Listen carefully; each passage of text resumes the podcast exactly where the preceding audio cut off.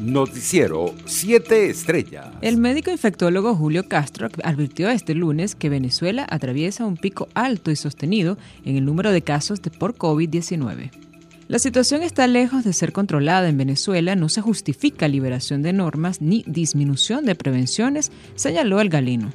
El rector del Consejo Nacional Electoral, Roberto Picón, descartó este lunes que se habilite una nueva jornada especial de inscripción y actualización en el registro electoral antes de los comicios regionales y municipales del 21 de noviembre. El gobierno del Reino Unido reiteró este lunes que reconoce a Juan Guaidó una medida destinada a anular la demanda del Banco Central de Venezuela, respaldada por Nicolás Maduro para repatriar casi un millón de dólares de oro venezolano que se encuentra en el Banco de Inglaterra. Por su parte, el canciller de la República, Jorge Arriaza, indicó que el representante de Estados Unidos ante la Organización de Estados Americanos no se ha enterado que Cuba no pertenece a esta instancia internacional al exigirle responsabilidades por el cumplimiento de la llamada Carta Democrática.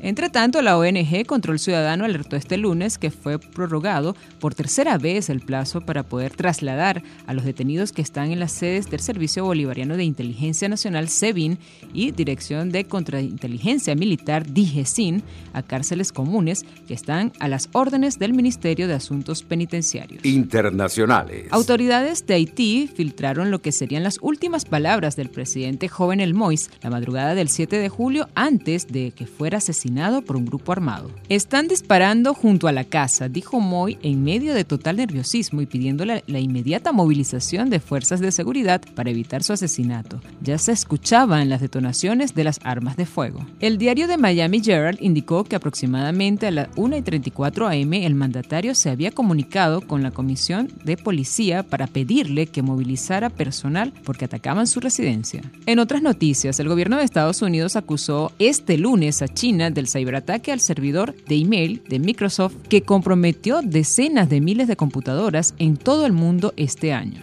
La administración del presidente norteamericano Joe Biden y varios países aliados también publicaron una amplia lista de ciberamenazas atribuidas al régimen de Beijing, como ataques de ransomware cometidos por haters asociados al gobierno que atacaron compañías para exigirle rescates millonarios. Inglaterra levantó este lunes casi todas las restricciones relacionadas con la pandemia de coronavirus en una jornada llamada Freedom Day y pese al aumento de infecciones que preocupa a muchos científicos y políticos.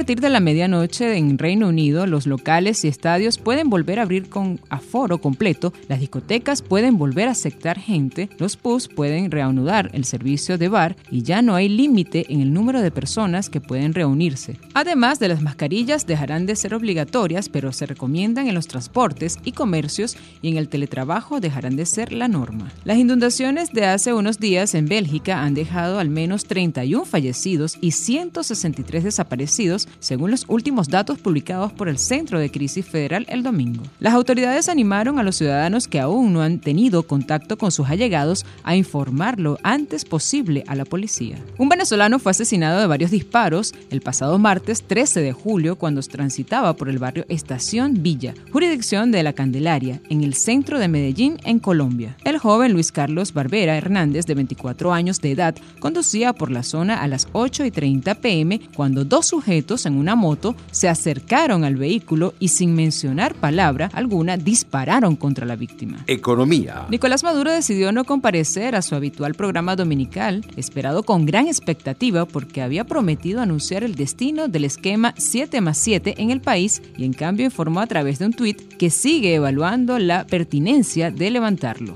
Mientras tanto, desde el lunes 19 de julio hasta el domingo 25 de julio estaremos en semana de flexibilización, escribió Maduro en sus redes sociales. Deportes. Mateo Berretini, número 8 del mundo y finalista en Wimbledon, es la baja de última hora en el equipo italiano de tenis que competirá en los Juegos Olímpicos de Tokio y la Federación de Tenis Italiana decidió este lunes no sustituirle, por lo que un grupo se queda con seis integrantes. La Federación Italiana confirmó este lunes, a cuatro días de la ceremonia de apertura de los Juegos de Tokio, el equipo italiano que estará compuesto por Lorenzo Sonego, número 26, Fabio Boghini, número 31 y Lorenzo Musetti, número 61, en el torneo masculino y por Camila Giorgi, número 58, Yamine Paolini, número 92 y Sara Errani, número 105 en el femenino. Noticiero 7 Estrellas.